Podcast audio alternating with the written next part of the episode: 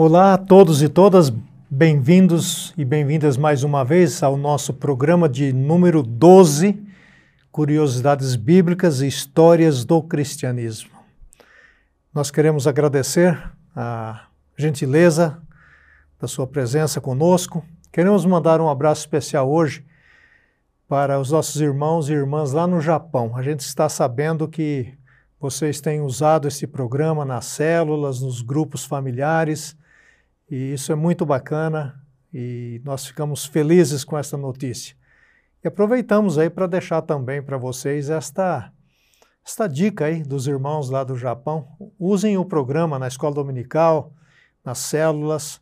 Às vezes a gente não tem o que falar nas células, né? Então está aí uma oportunidade riquíssima de um aprendizado é, profundo das Escrituras.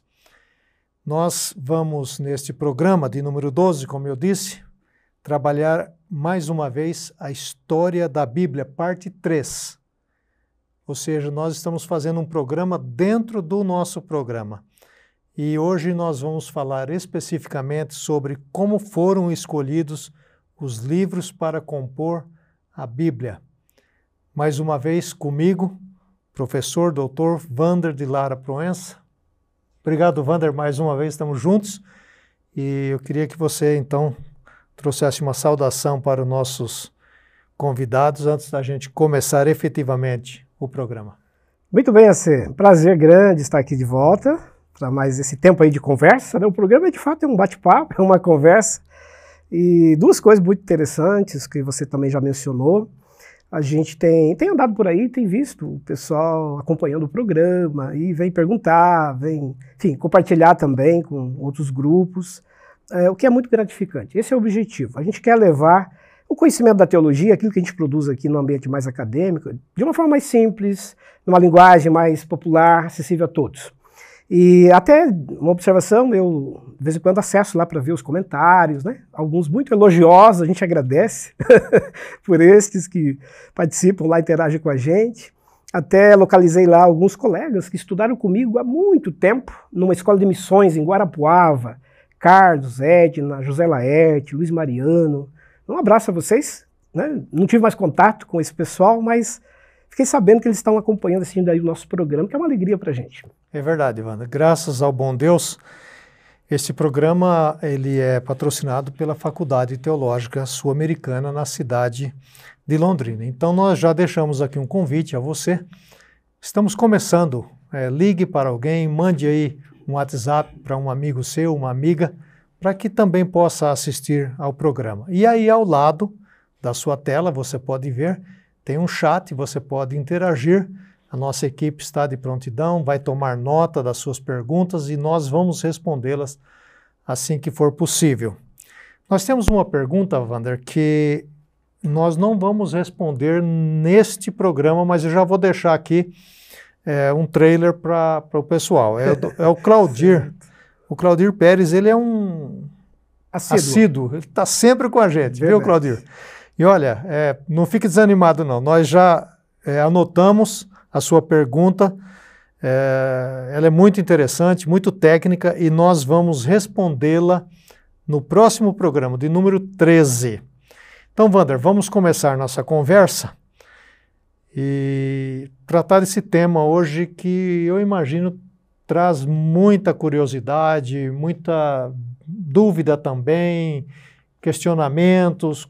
Afinal, estamos né, no ano 2021, estamos lendo uma Bíblia que foi formada já há séculos e queremos neste programa e nos próximos entender como é que isso aconteceu. Então, nós vamos começar fazendo a seguinte pergunta, Wander. Quais os critérios? Porque sempre tem algum critério, né? algum padrão, algum modo, modelo. Quais os critérios usados para escolhas dos livros, tanto do Antigo como do Novo Testamento? Havia algum critério? Ok, muito importante essa questão, fundamental para a gente entender o que a gente vem conversando, inclusive, nos programas anteriores. Né? Nesse programa, a gente quer chegar exatamente na finalização do cânon aquela reunião final que decidiu quais livros seriam então integrados à Bíblia para fazer parte da Bíblia e quais não não fariam parte né, dos escritos canônicos. Eu vou identificar aqui cinco grandes critérios a ser, para facilitar para quem está nos acompanhando. Existem outros, a gente poderia até ver e citar, mas os cinco principais critérios usados pela igreja, pelos líderes, quando for escolher, então, os livros que a gente conhece hoje, né, na Bíblia chamada protestante, com 27 no, do Novo Testamento e mais 39 do Antigo Testamento. É, o primeiro e principal critério, autoria apostólica.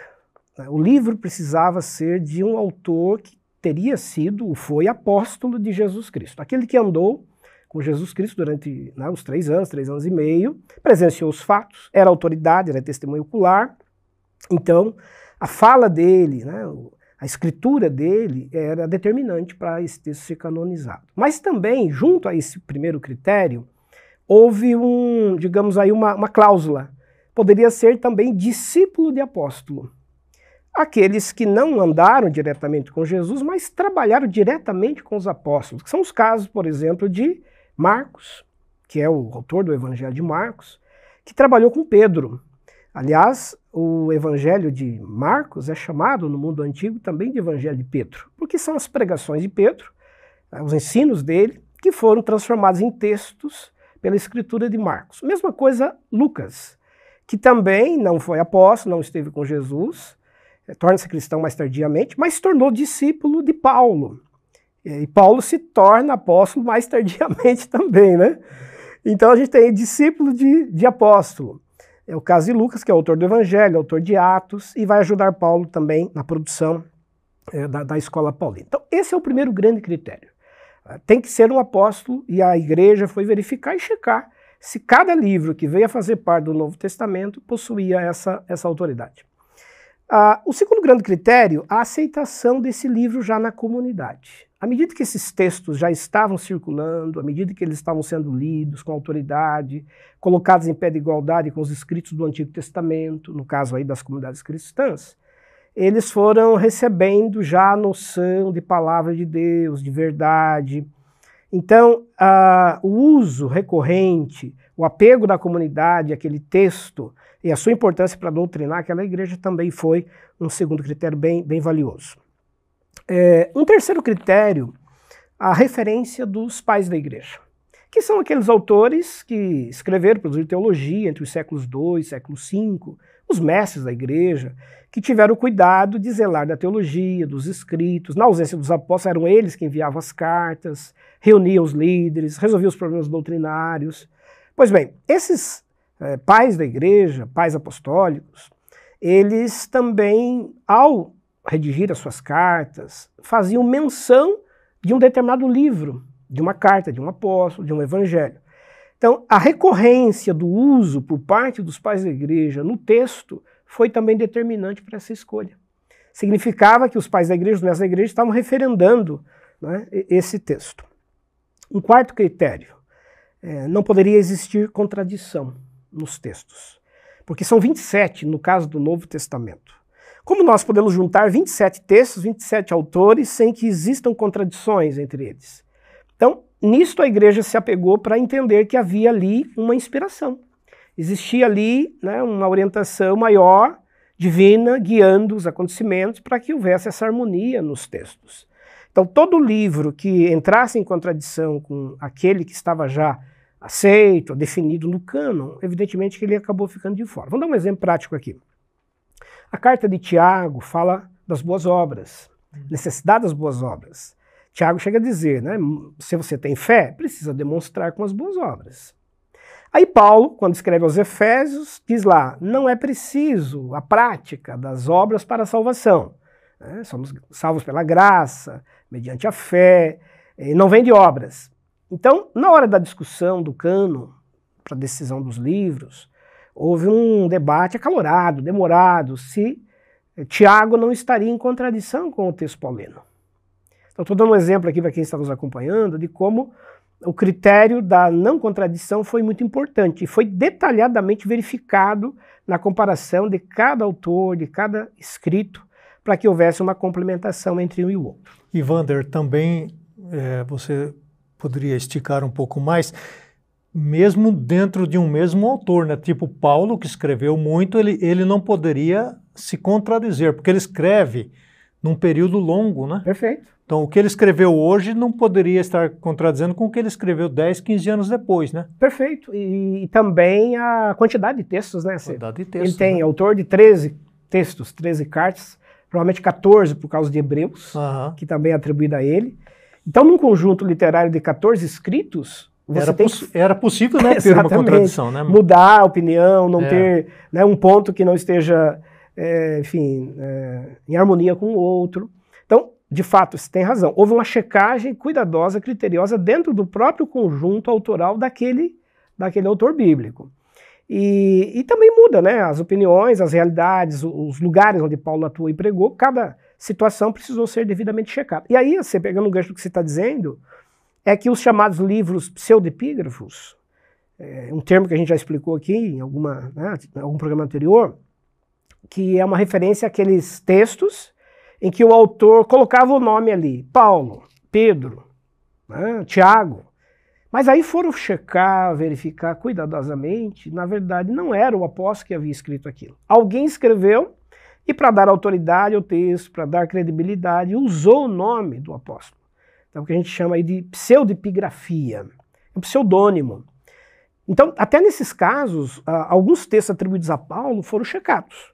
E foram verificar, Paulo, né, Pedro, os demais autores, foram checar e né, concluíram que, apesar da menção ao nome do apóstolo, não é dele aquele texto. O estilo, né? O estilo, a linguagem, a teologia E alguma contradição também, né? e a contradição. Paulo não diria isso. É. Paulo não falaria esse tipo de, né, de assunto, não traria isso dessa forma.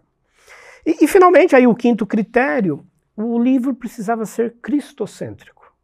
Precisava ter a ênfase na pessoa de Jesus, na sua obra na sua salvação.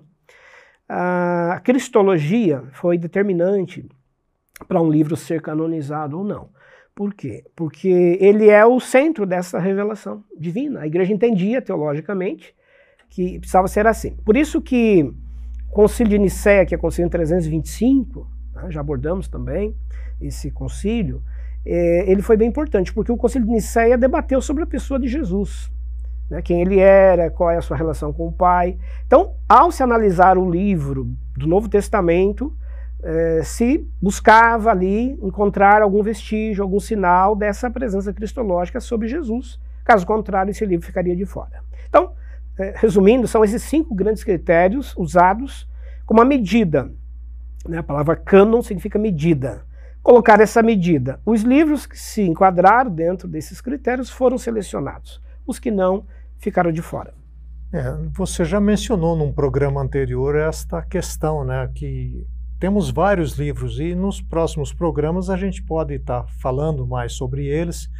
E Vamos ter um programa específico, inclusive, para isso, né? só sobre os Só chamados apócrifos. Então você aguarde, o programa porque 14. é interessante. Programa número 14, nós vamos abordar esses outros autores que falaram coisas boas, interessantes e que ficaram de fora do cano. Então o professor Vander vai se debruçar sobre esta questão. Só, só para não perder esse gancho, assim, são 32 escritos do Novo Testamento que não foram canonizados. Mais do que os que estão lá. né? Ficaram de fora.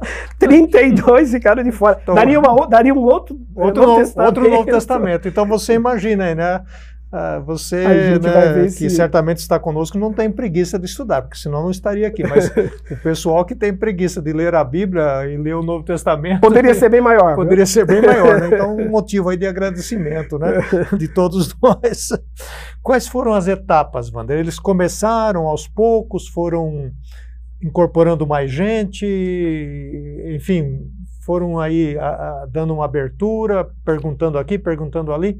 Como que se deu isso? As etapas desse, dessa escolha? Legal, muito importante essa questão. Eu vou também tentar resumir aqui, talvez em cinco etapas, o processo que envolveu, né, desde o- os primórdios ali, na preocupação inicial de uma seleção desses textos até a sua definição, que se dá no final do século IV. Então nós temos aí três ou quatro séculos, um longo período até que os livros finalmente fossem Contando selecionados. em anos, isso dá o quê? Uns Ah, são mais de 300 anos. mais de 300 anos. É, um processo de mais de 300 anos de né, elaboração, seleção dos escritos. Então foi passando de cópias. pai para filho, né? Ah, a terceira geração, quarta geração. então a gente tem aí um, né, um- processo realmente longo e demorado e para poder haver, um, digamos, uma, uma conclusão, é, uma pacificação. Porque o debate ainda vai continuar depois. A gente vai até falar daqui a pouco. Né? Ainda assim, o debate vai, vai permanecer. Bom, vamos começar então com uma primeira etapa que foi muito importante, que é a canonização dos escritos do Antigo Testamento. Então, para isso, nós temos dois momentos históricos bem importantes. Um primeiro, que ocorre entre os séculos 2 e século 3 a.C., quando, na cidade de Alexandria, no Egito, eh, o rei Ptolomeu né, II, ele resolveu encomendar uma cópia dos escritos judaicos para a língua grega. Os escritos judaicos são versados na língua aramaica e hebraica. E a Biblioteca de Alexandria queria ter um exemplar das escrituras sagradas do judaísmo, dos judeus, para compor o acervo da Biblioteca de Alexandria. Eu vou rapidamente falar um pouquinho da Biblioteca de Alexandria, porque ele é muito importante, né, historicamente também. Então vamos recordar aqui, Alexandre o Grande foi aquele imperador do século IV a.C., que conquistou praticamente o mundo antigo todo, inclusive o Egito. E lá no Egito ele escolheu um local para construir uma cidade que recebeu o seu nome, Alexandria, em homenagem a ele no ano 331. Inclusive Alexandre planejou toda a cidade. E depois da morte de Alexandre, uma morte prematura, vem Ptolomeu I, que vai sucedê-lo. E é esse Ptolomeu que decide criar uma biblioteca em Alexandria para fazer da cidade um grande centro cultural e de conhecimento. É a primeira grande biblioteca que nós temos no mundo. E, e eles tinham uma estratégia, né, Ptolomeu e os demais que vieram depois, que administraram aquela biblioteca. É, toda a cidade importante, toda a literatura que eles ficavam sabendo já existir, todo manuscrito, eles pediam emprestado aquele, aquela cópia, aquele exemplar, ficavam um tempo na biblioteca e os copistas faziam uma cópia. Não é como hoje, né, que você faz cópia e reproduz rapidamente pela gráfica. Naquele tempo era tudo manual. Então ele emprestava o pergaminho é, ou o papiro, fazia a cópia e depois devolvia esse original. É, houve um tempo que todo navio que atracava em Alexandria tinha que trazer um livro a bordo para deixar com a biblioteca, era uma espécie de pedágio para você poder atracar em Alexandria. Então deixava um exemplar lá e aí eles faziam uma cópia e depois devolviam esse exemplar. Então eles foram montando aquilo que ficou conhecido como a maior biblioteca do mundo antigo. Só para a gente ter uma ideia, no primeiro século antes de Cristo, a Biblioteca de Alexandria chegou a ter 700 mil exemplares a, a um milhão de exemplares. Tá? Ela vai existir até, ela surge no século III, vai existir até o século III depois de Cristo. Então são 600 anos, né? considerada aí uma das maravilhas do mundo antigo. E uma coisa muito interessante, essa biblioteca se tornou um centro de excelência, de conhecimento, de formação de filosofia, né? e infelizmente foi destruída por um incêndio né, que aconteceu no século III, muito provavelmente um incêndio criminoso, inclusive. Né?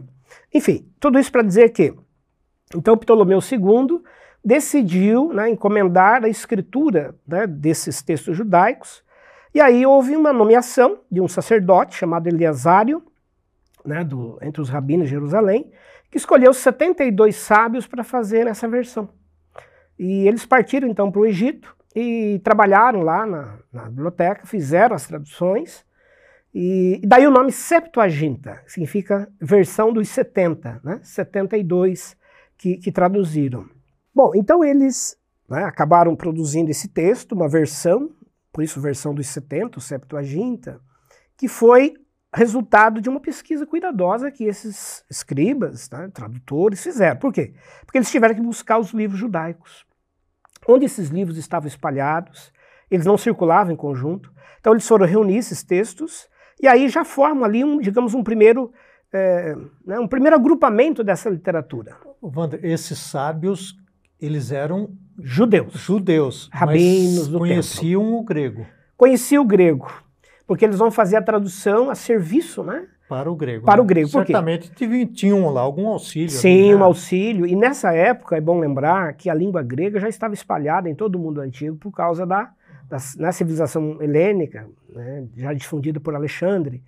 E existiam muitos judeus vivendo já no mundo, eh, no mundo grego. Né? A gente teve já, inclusive, abordagem desse tema aqui em, em programas anteriores é, os judeus estavam espalhados pelo mundo antigo. Né? Nós tínhamos um terço de judeus morando em Jerusalém, ou Palestina, e dois terços de judeus espalhados pelo mundo antigo. Então, o conhecimento da língua grega, o domínio, já fazia parte, de certa forma, né, do cotidiano dos judeus. E aí, claro, o auxílio também técnico para que eles pudessem fazer essa versão. E, e por que foi importante em termos de canonização? Por quê? Pela primeira vez, os judeus resolveram buscar suas literaturas espalhadas e é, começaram a compor um grande livro, juntar esses materiais. No final, eles vão ter, além desses 39 que a gente conhece hoje da Bíblia, do Antigo Testamento, eles vão juntar outros livros. Por exemplo, os chamados sete apócrifos que aparecem na Bíblia Católica hoje, também foram incluídos nesse conjunto lá da biblioteca. E não só eles. Né? A, o conjunto de textos judaicos foi crescendo, crescendo ao longo do, do primeiro século antes de Cristo, é, pra, perto né, de se chegar aí a, a 80 ou 90 livros aproximadamente. Então, toda a literatura judaica, aquela inclusive que não veio fazer parte da Bíblia judaica, foi se juntando a esse conjunto lá na Biblioteca de Alexandria. Por que, que a gente está dizendo isso? Porque mais tarde nós vamos ter Jerônimo, que é um personagem que a gente vai falar dele daqui a pouco, mais detalhes. Jerônimo, que vai fazer a tradução do grego para o latim, a chamada Vulgata, tradução do grego para o latim. Quando Jerônimo vai traduzir, ele vai buscar os manuscritos de Alexandria no Egito.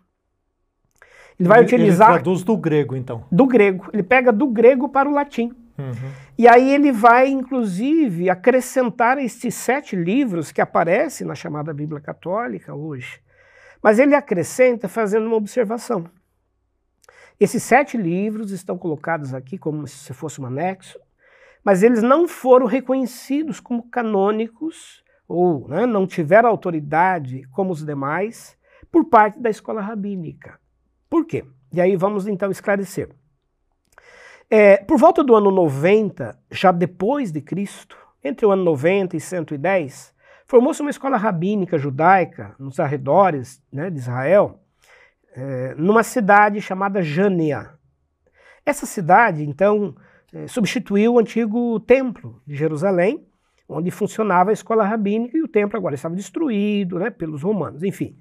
Então, esses rabinos de Jânia vão elaborar é, o, o, que nós chamamos hoje de um cano judaico, os livros do Antigo Testamento. Eles vão selecionar quais livros dos judeus, ou produzidos pelos judeus, tanto na Palestina quanto fora, podem fazer parte daquilo que se chama então verdade ou palavra de Deus. E eles definem e escolhem 39, que são esses 39 que aparecem hoje né, na chamada Bíblia protestante.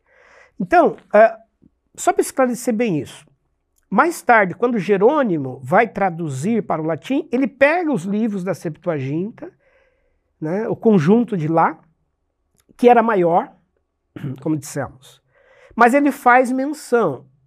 Eu estou traduzindo mais do que o cano judaico de Jânia definiu. O cano judaico de Jânia definiu 39. Né?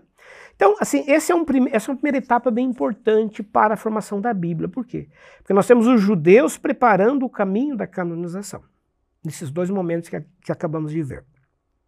Um segundo momento, uma segunda etapa, nós podemos identificar aqui com as escolas apostólicas. Também já abordamos este assunto. Então, nós tivemos a escola paulina, né, de Paulo, a escola petrina, a escola de João, a escola judaizante de Jerusalém. Então, estas escolas já foram produzindo os seus textos e foram agrupando esse conjunto literário. Então, as cartas paulinas, por exemplo, começaram a circular já em bloco, já em conjunto, né, por um trabalho da escola paulina. Então, esse papel da escola né, de um determinado apóstolo foi bem determinante para já se fazer cópia, mandar para as igrejas, dizer: olha, leio esses textos, leio essas cartas, isso vai criando já uma autoridade no, no texto. Então, até final do primeiro século, começo do século II, nós já temos os textos, os blocos textuais circulando em conjunto. Uma terceira fase importante, nós terminamos o programa passado, o programa 12, falando disso, é Marcião, que do ano 140 era filho de um bispo, ele acaba é, criando um primeiro cânon do Novo Testamento com 11 livros. Né? O Marcion ele seleciona dez cartas de Paulo, né? ele tira as pastorais, as três pastorais, e tira também Hebreus, e fica com dez cartas, e acrescenta o Evangelho de Lucas, que dizia ele é o único que deve ser canonizado. porque ele queria separar completamente a igreja do Novo Testamento do judaísmo. Então, esse cânon de Marcião foi importante no início do século II para provocar o debate. Porque aí os demais apóstolos, os demais líderes da igreja ficaram é, com uma dúvida. Mas e os outros evangelhos? E as outras cartas? Então foram atrás, foram debater e chegaram à conclusão de que outros livros deveriam fazer parte do cânon. Então até nós brincamos no programa anterior. Né? O Marcião, enquanto herege, foi considerado uma espécie de herege, ele acabou tendo um papel importante na fomentação do debate, da discussão, ele provocou uma reação da igreja nesse sentido. É, uma outra etapa vai acontecer entre os séculos 2 e 4, quando os pais da igreja, os mestres da igreja, os líderes da igreja vão desenvolver um papel bem importante de teologia apostólica, de sistematização do que a igreja acreditava. Então, com isso, eles foram, como a gente mencionou agora há pouco, é, usando já os textos apostólicos, as cartas, os evangelhos, para poderem fundamentar suas ideias. Então, esse trabalho que eles fizeram deu bastante margem de segurança para mais tarde o livro ser canonizado. Então, de certa maneira, eles já fazem uma espécie de triagem. Por exemplo, Orígenes é, já havia, lá pelo meado do século III, feito uma primeira seleção de escritos. Ele fez uma pesquisa criteriosa, gastou anos da vida selecionando os livros, e ele já chega a um número muito próximo dos 27 que nós conhecemos hoje. Então, em resumo, nós temos um trabalho assim bem importante feito por esse período né, do século II ao século V. E por fim, é, uma última etapa bem importante, os concílios, que vão definir de, né, de fato o cânon. Eu vou citar três concílios que foram bem importantes, todos eles no século IV. Então nós temos o concílio de Laodiceia, né, que acontece no ano 363, Laodiceia é aquela cidade que aparece lá na Bíblia, inclusive no Apocalipse, na Ásia Menor. Ali se reuniram 30 líderes, 30 principais representantes da igreja naquele momento, naquela região, é, para debaterem sobre os livros que deveriam fazer parte desse cânon. E, então eles avançaram bastante, mas ficaram ainda algumas dúvidas de alguns escritos, como Apocalipse, como Hebreus, Carta de Tiago. E, então, mas já foi um avanço bem importante. É, logo depois nós temos um, um segundo sínodo, né, que é assim considerado o determinante, aquele que vai é, fixar o que hoje nós conhecemos como Bíblia é, protestante com 66 livros, que é o sínodo de Hipona. Hipona é uma cidade da África, do norte da África, onde nasceu inclusive Agostinho, né, o Santo Agostinho, e, e, lá houve então uma convocação por né, dois principais bispos da igreja, é, Valério e, e Aurélio, vamos lembrar que a igreja nesse período já estava organizada nas chamadas regiões eclesiásticas. São várias regiões onde tem igrejas e ali tem um bispo, tem uma autoridade que cuida pastoralmente, supervisiona o trabalho dos pastores, né, dos pregadores, dos evangelistas. Então, esses dois bispos convocaram a toda a liderança daquela região da África para um grande concílio para discussão sobre os livros que deveriam ser canonizados ou não. Inclusive Agostinho participou. Né? Ele era de lá, já era presbítero nessa época da igreja. Ele participou, ajudou na organização do evento, no planejamento, né? usou a palavra no, durante o concílio. Vamos lembrar que essas reuniões elas eram é, cuidadosamente preparadas, havia uma abertura com um grande ato celebrativo, um culto, é? por parte dos cristãos, com pregação, com cânticos, orações. Antes do, desses concílios acontecerem, havia um tempo muito grande de oração. Né? O Eusébio e outros escritores antigos da tradição da igreja mencionam que a igreja, inclusive, acompanhou assim atentamente esses, né, esses encontros. Por quê? Porque eles sabiam que ali precisavam da direção divina. E, então a igreja vai se dedicar à oração, ao jejum, à preparação. E esses bispos vão finalmente então se reunir. E por cerca de duas semanas eles estiveram reunidos nesse concílio. Ah, estima-se aí uma participação entre 100 e 120 líderes, né, acompanhando ali as discussões. E, e funcionava com comissões. Comissões que já vinham debatendo, já vinham fazendo pesquisa desses livros, já vinham estudando aqueles critérios que nós falamos agora há pouco, comparando cada escrito, cada detalhe. E ali, durante o concílio, eles apresentavam seus relatórios. Olha, né, a comissão, depois de analisar durante semanas, meses, checar, comparar, chegou à conclusão de que esse texto atende a todos os critérios. Outra comissão, a comissão estudou, analisou todos os critérios e chegou à conclusão de que esse livro não, ele não atende né, a determinado critério. Então ele vai ficando de lado. Então foi um longo processo é, preparatório para que esse concílio acontecesse. Então, quando o concílio é, se reúne durante duas semanas, é, significa que ali já está o resultado de todo um trabalho, de toda uma pesquisa, que finalmente se levou ali à escolha e à votação. Então, no momento final, o que houve ali foi uma, uma decisão coletiva. É, uma votação mesmo, no sentido de um concílio, como a gente conhece também os concílios hoje. E, e aí, claro, entra a fé, né, de que havia uma direção divina, uma direção de Deus, para que, então, estes 27 sejam selecionados e estes outros fiquem de fora. Nós até comentamos agora há pouco, ficaram de fora mais de 32 livros, que eram pequenos textos, existiam textos grandes e que acabaram não sendo canonizados. Isso só do Novo Testamento. Porque no Antigo Testamento nós tínhamos muitos outros escritos também. E, e foi nesse concílio que ah, decidiram então referendar o cânon judaico.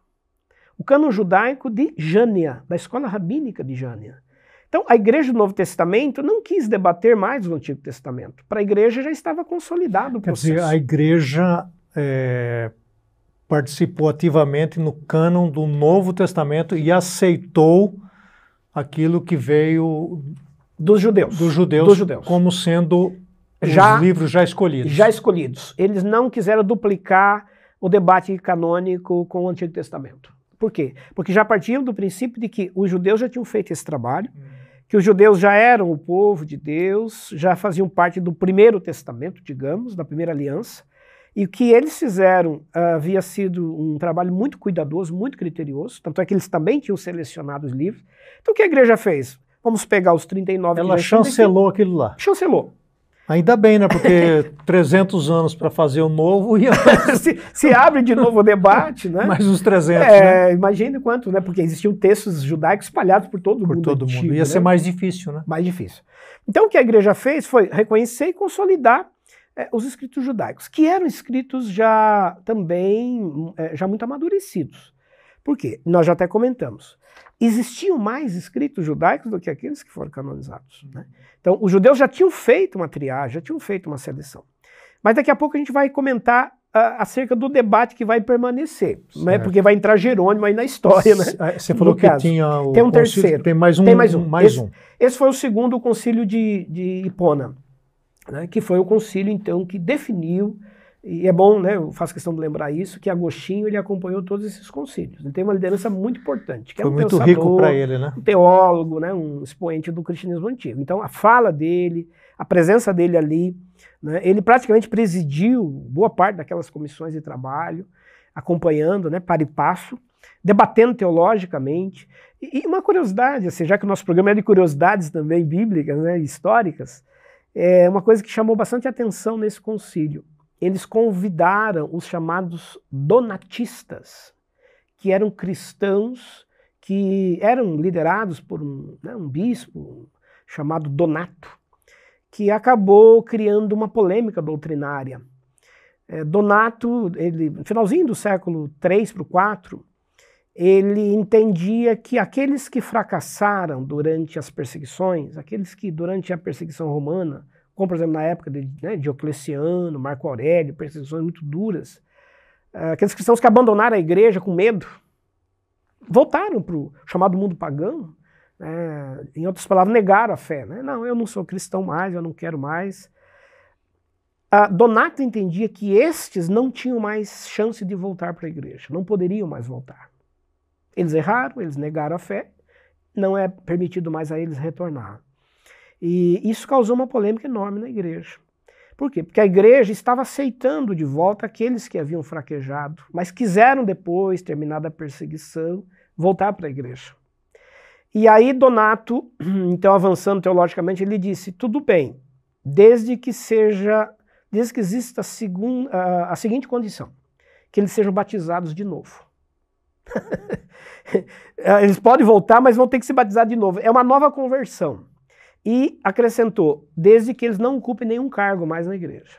Só poderão ser membros, né, tem que se batizar de novo, não podem ter mais cargo, serão membros apenas assist, né, como assistentes. Então, essa polêmica de Donato causou um grande incômodo na igreja. Que a igreja, como eu disse, tinha, possuía pessoas que já haviam negado, fracassado e tudo mais. E, e aí entram a questões de dois livros, Hebreus e Apocalipse. É por isso que Hebreus e Apocalipse são os livros que mais demoram a, a ser canonizados. São os dois últimos que vão praticamente ser votados nesse concílio de Hipona. Porque uh, o, o, livro de Hebreus era o livro predileto do Donato. Porque ele pegava aquele texto de Hebreus 6, Hebreus 6, 4 a 6 ali, que diz que é impossível aqueles que já experimentaram da luz, conheceram os dons do Espírito, mas caíram, fracassaram, é impossível regenerá-los novamente, algo mais ou menos assim. Então, Donato, é, ele pregava basicamente só esse texto aí, né? nesse período. Então, como ele gostava demais de Hebreus, esse livro ficou no debate no, no concílio. Será que esse livro não está em contradição né, com Paulo, por exemplo? Porque Paulo fala da graça, de uma graça né, imerecida, de uma graça incondicional, né, de uma graça que é capaz de restaurar quem caiu. Outra questão, será que esse livro, esse texto, não está em contradição com Pedro? Porque Pedro também negou. Né. Pedro também, na hora da perseguição lá, os soldados vieram, o relato do evangelho diz, não, eu não conheço esse homem, eu nem... E foi embora, abandonou, foi para o mar de Tiberíades pescar de novo. Aí o próprio Cristo vai lá até ele, né, o restaura e diz: Você vai pastorear as minhas ovelhas de novo. Então, na hora de você colocar os textos de Pedro e colocar né, os ensinos de Paulo, ou mesmo o Apocalipse, porque o Apocalipse fala de uma igreja que está sendo martirizada, mas não nega a fé, ah, havia um debate se isso não entraria em contradição com Hebreus. Então, nesse concílio de Hipona, as autoridades convidaram também o Donato para ir, os seus seguidores, os seus. Né, e eles foram e participaram do debate, uh, entraram nessas questões teológicas. Agostinho mediou demais essa questão, tanto é que Agostinho vai continuar depois debatendo com os donatistas para frente. Né? E, resultado, chegaram à conclusão de que Hebreus e, e Apocalipse poderiam então fazer parte Iriam do fazer cano, parte do cano. Porque entenderam que ali é uma questão muito circunstancial que o autor está mencionando. Tá? Que existe chance, existe oportunidade para aqueles que caíram e queiram voltar. Bom, e, e, o terceiro grande concílio é o concílio de Cartago, em 397, que praticamente vai selar, uh, referendar... Já o... está no fim do, da etapa, né, Já do fim. processo. Né? Simplesmente se reuniram, houve uma nova convocação, talvez aí aproximadamente uns 70 participantes desse concílio, que pegaram o que o concílio de Hipona havia feito, e chancelaram, bateram o martelo, dizendo é isso que nós vamos aceitar. E aí esse concílio definiu, a partir de agora, né, nada mais se acrescentará. Concílio escreveu, inclusive existem né, os manuscritos, alguns registros que a igreja preservou, pela tradição também, mencionando que ali uh, se decidiu não mais uh, a inclusão de, de, qualquer outro livro. Fechou a porta, né? 27 do Novo e 39 do Antigo Testamento. Mas daqui a pouco vai vir uma outra questão aí que nós vamos debater se o assunto realmente se, se encerrou, né? é interessante, Wander, que é, aprendendo sobre a história, Parece que tem igreja hoje, né, que segue o Donato, né? Talvez nem saiba, né? Como está atual, né? Está bem é atual o, o, Donato, né? Tem razão. O danado do Donato, né? tá vendo? Por isso que é bom você estudar história e, e a gente vai aprendendo, né? Não, não é nada novo do que, que a gente está fazendo hoje, né? Alguém já fez isso. Vander, depois que nós já vimos sobre os critérios, sobre as etapas, é, certamente isso aqui é uma coisa humana, é gente que participa, pessoas que vão participar. Então, quem são essas pessoas? É, era, você já mencionou grupos, também tem indivíduos, tem líderes, tem os pais da igreja. E, então, fala um pouco dos atores e o tempo que se gastou, então, né? Você já mencionou aí sobre os concílios, do começo ao fim, e aí encerrou e aqui é. está acabado. Legal, que são bem importantes. Isso que você coloca, se, eh, acho que é legal a gente reforçar. A gente imagina sempre a Bíblia como a palavra de Deus, entende dessa maneira, revelação divina. mas é uma revelação em linguagem humana, em, né, com a participação humana. Por quê? Porque o Criador, ao se revelar, ele quis contar com essa, como você bem coloca, com esses atores humanos. Por quê? Porque a, essa palavra é dirigida aos seres humanos, a nós, com as nossas crises, dilemas, as nossas dúvidas, né, os nossos embates. Então, é, estes personagens, esses líderes que participaram do processo, eles são pessoas que dedicaram a vida, é bom dizer isso, aí, a esse processo. Nós temos é, líderes que foram atrás desses textos, foram se dedicar à cópia desses textos, foram fazer traduções desses textos. Por exemplo, Jerônimo, a gente vai falar dele depois, ele gastou 30 anos da vida dele para traduzir a Vulgata. É uma vida inteira dentro de um monastério, praticamente. É, são pessoas, alguns deles extremamente é, bem formados, eram filósofos, pensadores, os mestres da igreja, pessoas muito sábias, que estudavam, conheciam as línguas originais, porque você tem que, às vezes, comparar um texto, comparar uma frase, um termo. É, são manuscritos, como a gente viu né, no programa também anterior, sem, sem pontuação, sem, sem é, né, no caso dos textos do Antigo Testamento, sem as vogais. Então, é muito complexo para você dominar essa, né, esse vocabulário. E eles dedicaram a vida a isso. Uh, são pessoas que tinham uma reputação enorme, atuavam como liderança da igreja, tinham reconhecimento de, enquanto líderes eclesiásticos. Porque se eles não tivessem, Wander, a igreja não iria aceitar, né? Não Tinha iria... que ser gente de, de reputação... Ilibada. Ilibada e, e, e de um conhecimento profundo, né? Profundo, que pudessem definir isso com segurança. Por quê? Porque a, as dúvidas eram, eram recorrentes, as polêmicas estavam, estavam postas. Né? Esses líderes estão debatendo questões muito complexas. A gente acabou de falar aqui do Donato. Né? Como que se resolve uma situação dessa? Quem, quem fracassou pode voltar ou não pode? É uma questão teológica. Ah, sobre a pessoa de Jesus, o arianismo estava também campeante. Se Jesus não é Deus igual ao Pai, ele é menor, e aí, se ele é menor, podemos prestar culto a ele ou não? Ou seja, os assuntos são extremamente complexos. Complexos. Então, são teólogos, são pessoas extremamente preparadas, é, pessoas que, como Agostinho, a gente citou, que está presente no concílio de escolha dos livros, que tem um domínio, um trânsito nas correntes filosóficas, no campo teológico.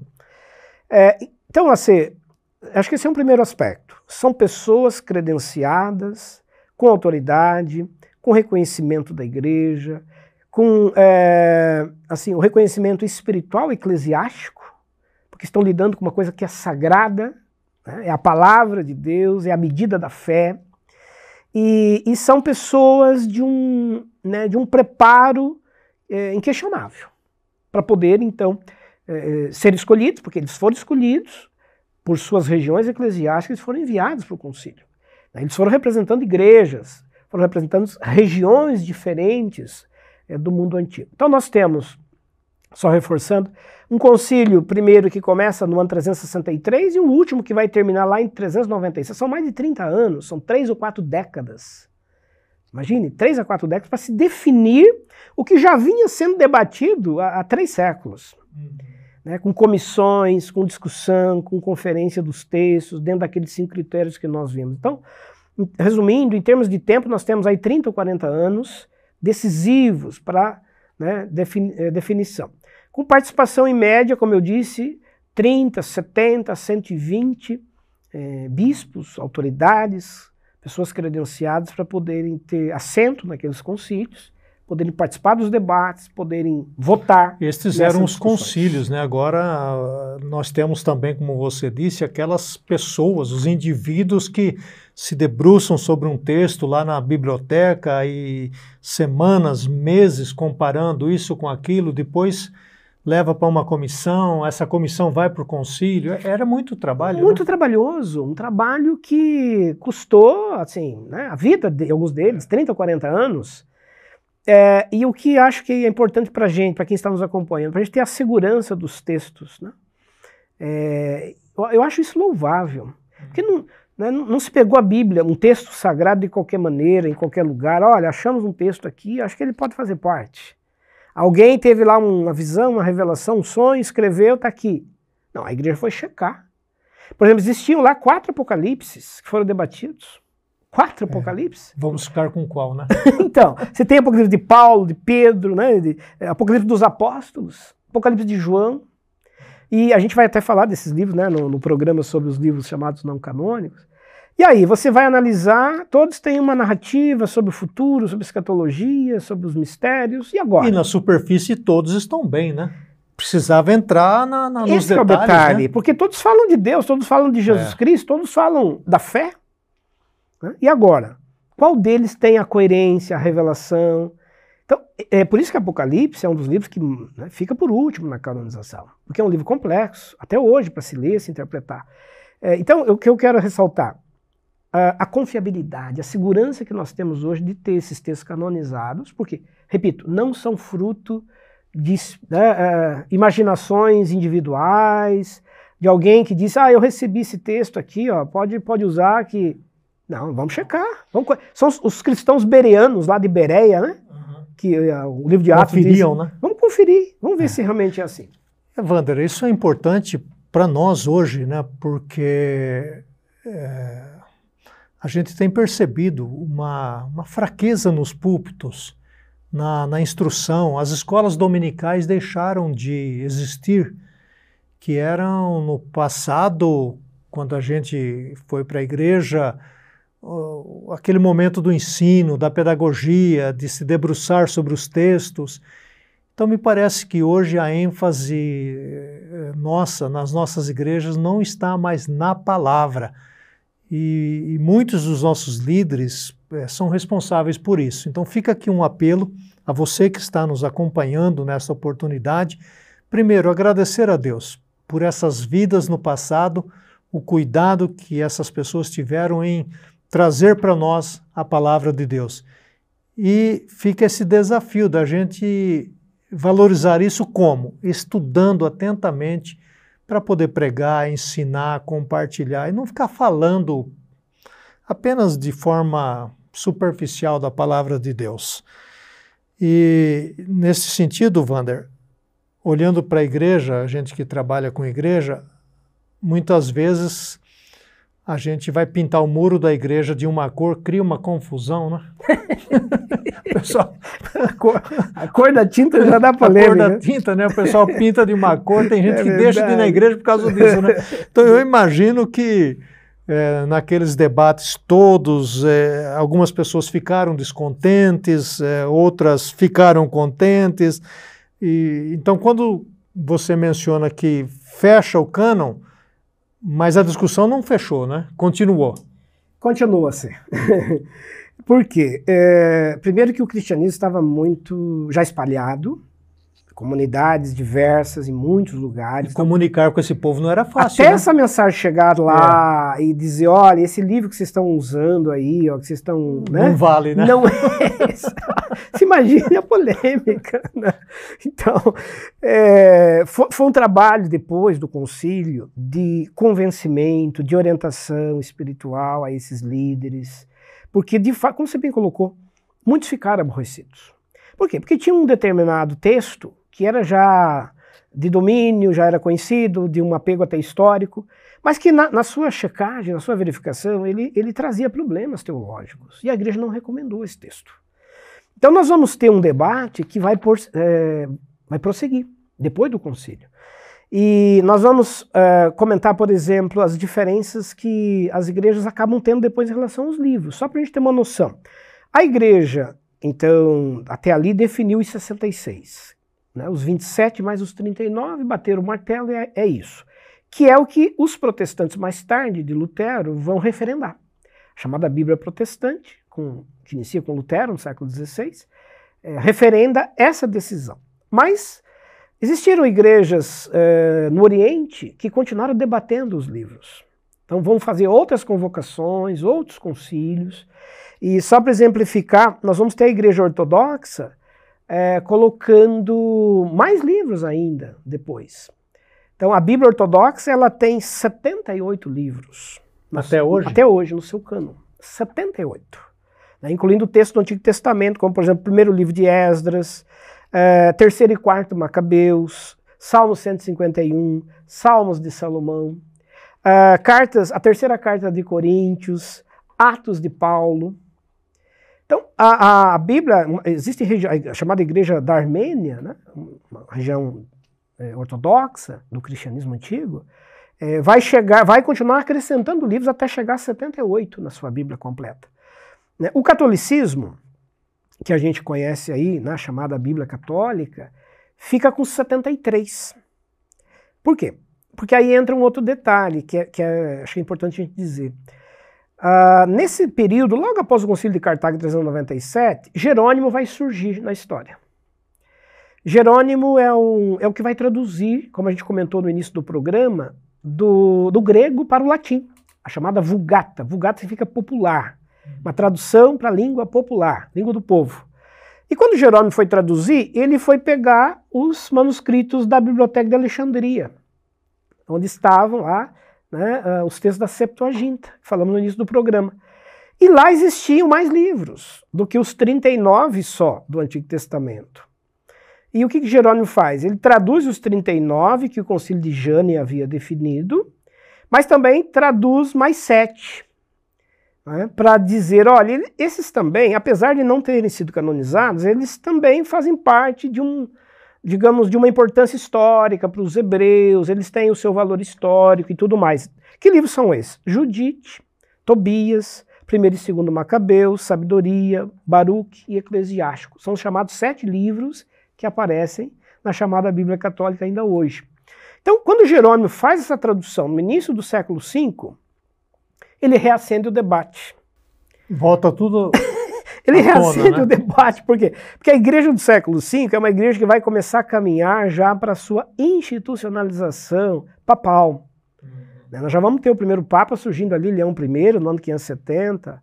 E aí acontece que a igreja do Ocidente, a partir de Roma, decide uh, ficar com a tradução do Jerônimo, do latim, como a versão completa da Bíblia.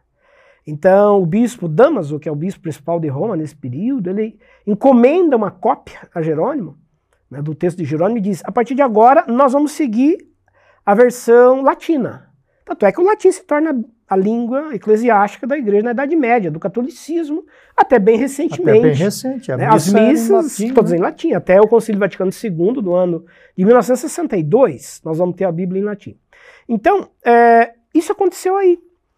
A, a Bíblia de Jerônimo, contendo esses sete a mais, acabou sendo encampada, incorporada pelo catolicismo romano. E esse assunto vai seguir até a reforma protestante do século XVI. Por quê? Quando vem a reforma com Lutero, nós vamos até ter um programa aí mais para frente sobre isso, Lutero vai traduzir a Bíblia para o alemão.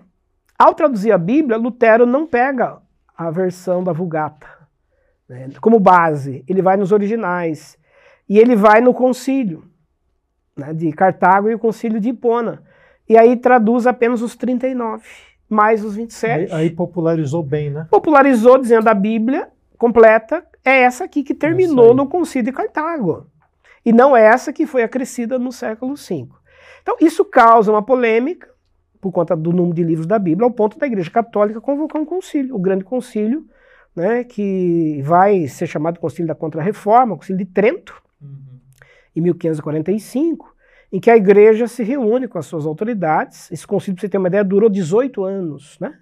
Só esse concílio durou 18 anos para debater o protestantismo, as ideias polêmicas da igreja naquele momento. E dentre as decisões do concílio estava a definição do, do número de livros bíblicos.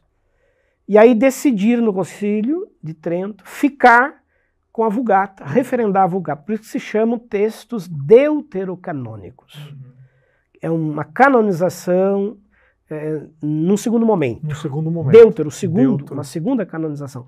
É por isso que a Bíblia protestante e a Bíblia católica tem essa diferença de livros que a gente hoje, quando folheia, acaba encontrando. É bom ressaltar que é só aí que é diferente, né, Wanda? Porque qualquer outro texto das escrituras, tanto numa versão católica, numa versão protestante, é exatamente igual tá certo? Então, vale a pena você ter uma versão católica, né? eu tenho nos meus aplicativos lá, e enriquece muito a leitura da Bíblia. Porque tem a questão toda a questão histórica desses livros, não é, É, Cê? Por exatamente. exemplo, Macabeus 1 e 2 conta a história da guerra, dos conflitos que aconteceram historicamente. Né? Eclesiástico, eh, eles são livros de sabedoria, né? de ensinamentos para a vida. Então, eh, são livros que a igreja usou no passado. Eles fizeram parte do uso da igreja, só que não com autoridade de escritura, como os demais. E acho que até tem uma pergunta de um, de um, né, de um colega que nos acompanha aí, que ele chega a perguntar aí, né, Ceno? Eu vou, vou fazer essa Ah, pergunta daqui a pouco, ver para com isso. você aí. Tá. Agora, é, é, Vander, você, rapidinho aí, você falou da igreja ortodoxa, que ela tem 70. 78 E livros. Uhum. Esses textos estão disponíveis? Estão disponíveis. Provavelmente em inglês, Sim, eles português, são originariamente do, do grego, né? do grego. Mas daí tem as versões depois para as línguas próprias da região Então, em que a igreja É, oriental fica aí um, um adendo para você que tem interesse ou curiosidade e quer Esses ler antigos. esses documentos. Então procure aí no Google sobre a Bíblia que é usada na igreja ortodoxa, Uhum. Em algumas regiões, especialmente da Armênia, da Armênia, na Rússia. na né? Rússia. A Rússia. É, nós vamos fazer um programa, que é o programa 14, sobre esses escritos não canonizados, e a gente vai trazer um panorama mais geral deles, detalhes históricos. Então você está vendo aí que a eles. gente ainda vai ter, né, Deus permitindo, muitos programas. O Wander acabou de falar aí de Martinho Lutero, que está bem lá na frente, né? Então, nós ainda estamos aqui, um pouco mais, né, É. aquém, né? E já falamos, então, que esses livros foram usados, né, em algumas igrejas e continuam sendo usados até hoje. Agora, é, Vander, nós temos ainda a pergunta que vamos fazer, mas antes disso, é, nós temos na, na Bíblia protestante um número de livros e na Bíblia chamada Bíblia Católica um outro número de livros. Isso se deu por causa dessa explicação sua aí. Exatamente. Então nós temos, só para ficar bem claro para quem está nos acompanhando, 66 livros na chamada Bíblia Protestante, 73 na Bíblia Católica e 78 na, na, igre- na Bíblia Ortodoxa. É, por conta dessas questões históricas, a existência, esses livros todos existiram, mas os concílios foram usando critérios diferentes para poder então definir e, e à medida que esse cânon né, não se encerrou em Cartago, porque para uma parte da igreja encerrou ali, a igreja não quis mais mexer naquilo. Mas outros lugares, outras regiões resolveram continuar o debate e a discussão, e isso vai se estender até a reforma protestante do século XVI. E, e aí a gente tem, na reforma do século XVI, né, ah, de novo, um- uma retomada da discussão. Porque como Lutero não traduziu os 73, a Igreja Católica Medieval Romana reagiu. Falou, não, mas como? E aí convocou o Concílio de Trento para, de novo, reabrir a discussão canônica e aí fazer definitivamente a inclusão desses livros sem mais debate Então, agora. Foi em Trento que finalmente também fechou o cano catolicismo. da, da, da. Igreja Romana Católica. Né? Exatamente, 1545. E aí, nesse concílio, é que eles decidiram incluir os sete, que nós já citamos aqui, Certo. mas pequenos fragmentos, viu você? Que, por exemplo, a oração de Manassés e os capítulos 13 e 14 de Daniel, que Uhum. são pequenos acréscimos que aparecem na versão da chamada Bíblia Católica. No mais, é o que você falou, é igual, é idêntica à Bíblia protestante, à Bíblia né, chamada Exatamente. evangélica. E uh, vou fazer uma pergunta, Van, né? não é nenhuma pergunta, mas para você já se preparar nos próximos programas. Nós temos hoje é, grupos que alteraram a Bíblia. né? E, e muitas vezes eles vêm com uma conversa e o crente que não estuda a Bíblia é facilmente uma presa desses grupos. Muito. Aí está então também uma outra, um outro adendo para nós, né? O- a importância do estudo das escrituras, porque alguns grupos é, modificaram sutilmente algumas coisas, As né? próprias traduções, né? Dependendo da tradução, você pode modificar e inserir ali um outro sentido teológico no outro próprio completo, texto. né? E muda, muda, Muda. a teologia, muda o ensino, né? Completamente. A tradução ela é decisiva no processo, por quê? Porque ela pode alterar o sentido teológico de uma prática, de uma crença. Ela pode criar, né, o- por exemplo, né, sobre a vida após a morte, uma outra interpretação completamente Sobre o diferente. Espírito Santo, né? Nós temos uma tradução que tem. queremos falar depois, É, que, né? não reconhece, coloca sempre em minúsculo, é apenas um Exatamente. espírito, é um fôlego de Própria- vida. Pessoa de Jesus, Jesus, em alguns lugares, também, né? Também não é igual, não vai modificar a ideia da Trindade, Exatamente. vai redefinir a ideia de vida após a morte. É. Então, o cuidado do exegeta, do tradutor, é, ele é meticuloso. Nós, a gente está lidando com coisas que são que são sagradas, né? Que, que, não são apenas textos que você pega e mexe de qualquer jeito. Uhum. Para você mexer num, numa interpretação, num termo, numa palavra, uh, isso tem implicações enormes do ponto de vista teológico.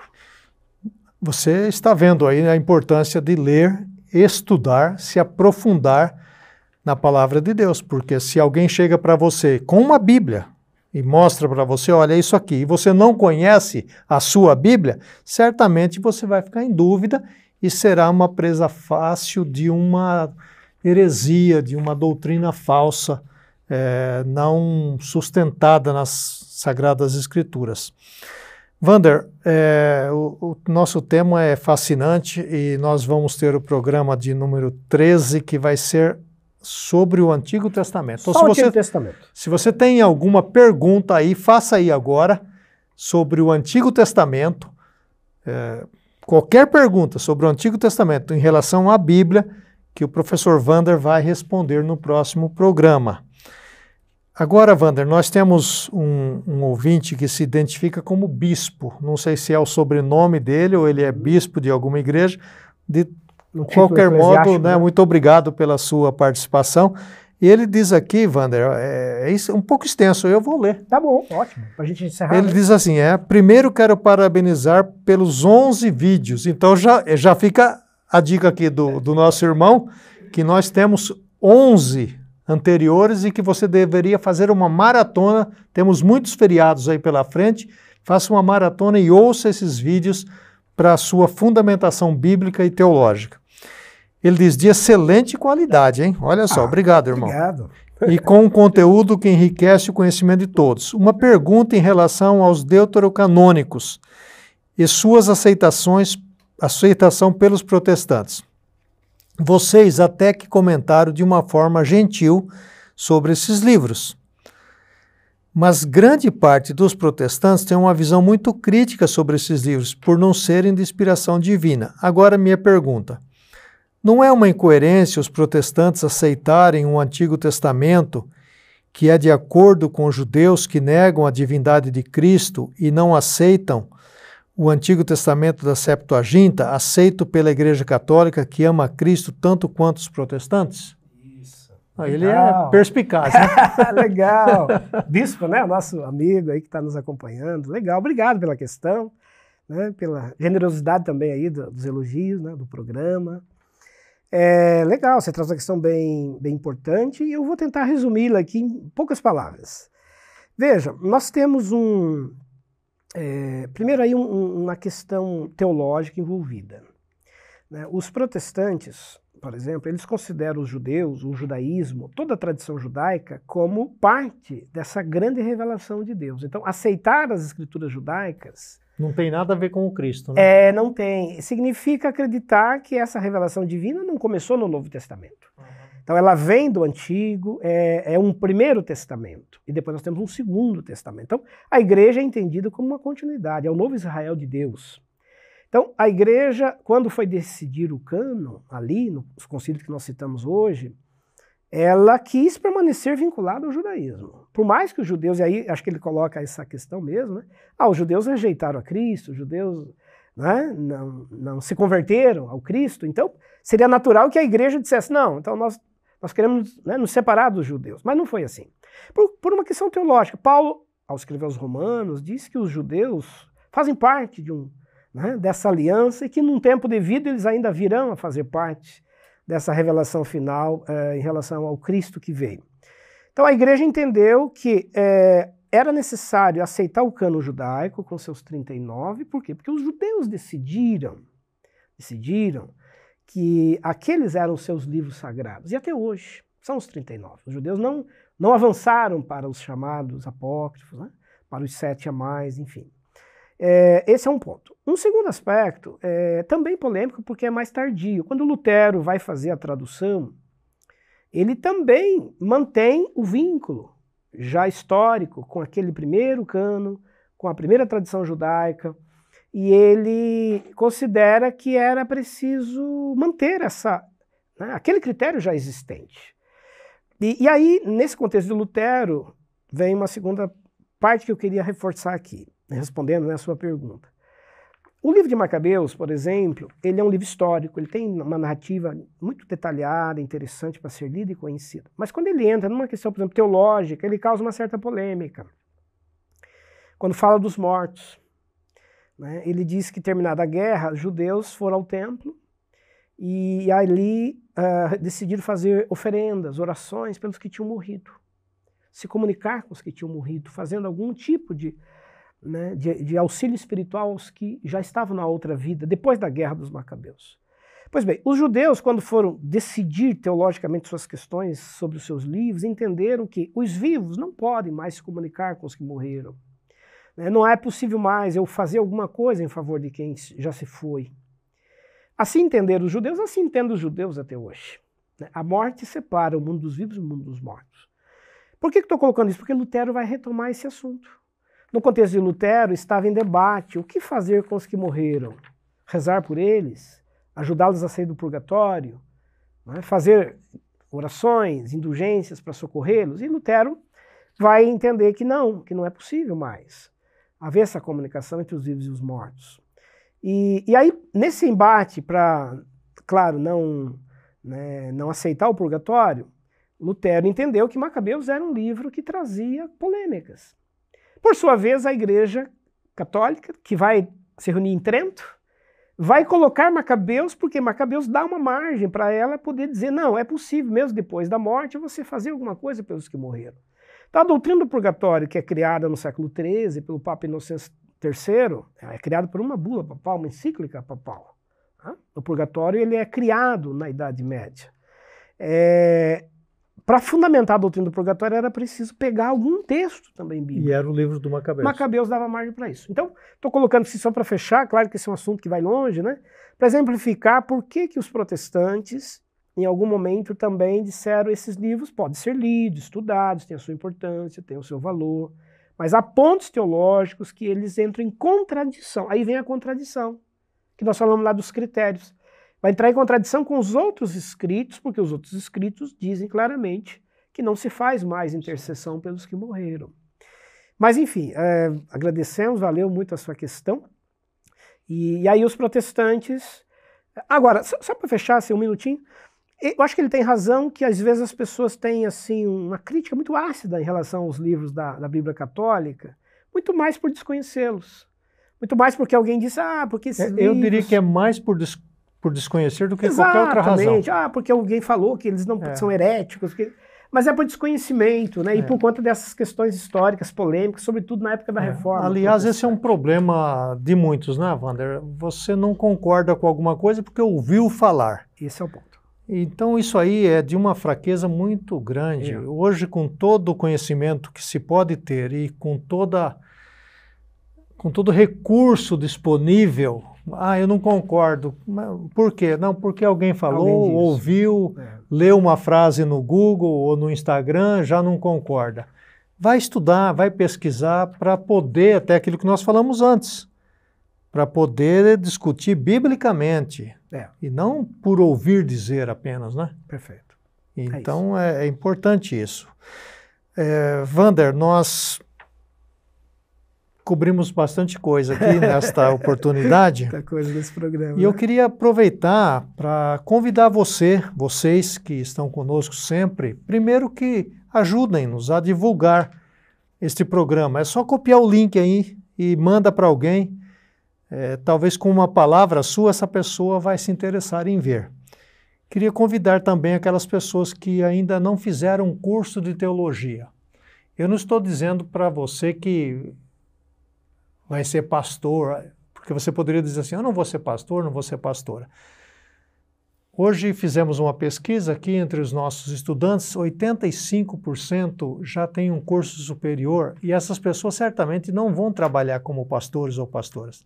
Estão fazendo cursos de teologia e vão continuar nas suas carreiras. Eu tenho amigos que são médicos, que são dentistas, é, carpinteiros, que fizeram teologia e enriqueceram suas vidas, sua compreensão, é, teve sua compreensão aprofundada da palavra de Deus. Então, venha se juntar aos dois mil estudantes que estudam teologia na Faculdade Teológica Sul-Americana. Você pode fazer o, o curso da sua cidade, online. O bacharel são três anos, a pós-graduação, dois anos, o mestrado em dois anos. Se você já tem uma faculdade, você pode fazer uma pós e enriquecer então o seu currículo também. Então, junte-se a nós e vamos fazer diferença neste mundo, conhecendo as Escrituras. Conhecendo as Escrituras. Wander, obrigado mais uma vez. Legal, assim, eu que agradeço, um prazer grande estar aqui e reforçar isso que você falou. A gente tenta fazer no programa aqui uma comunicação na linguagem mais simples, daquilo que a gente estuda aqui com mais profundidade, com mais tempo. Então, se você quer aprender mais, quiser saber mais, venha com a gente, venha estar aqui com a gente por um período maior, fazendo um dos nossos cursos, porque aí nós vamos ter tempo para aprofundar mais essas questões, ampliar tudo isso. E aí deixa o convite para o próximo programa, que vai ser bem legal, será sobre o Antigo Testamento. É isso mesmo. Professor Wander é professor tanto da graduação, da pós-graduação e do mestrado. Então, se você escolher qualquer um desses cursos, você vai estudar com o professor Wander, tá certo? Muito obrigado, obrigado também ao Luciano, nosso produtor, que está sempre conosco, e que Deus abençoe a sua vida e continue sendo luz, continue sendo sal, porque este mundo precisa exatamente do seu testemunho. Que Deus abençoe.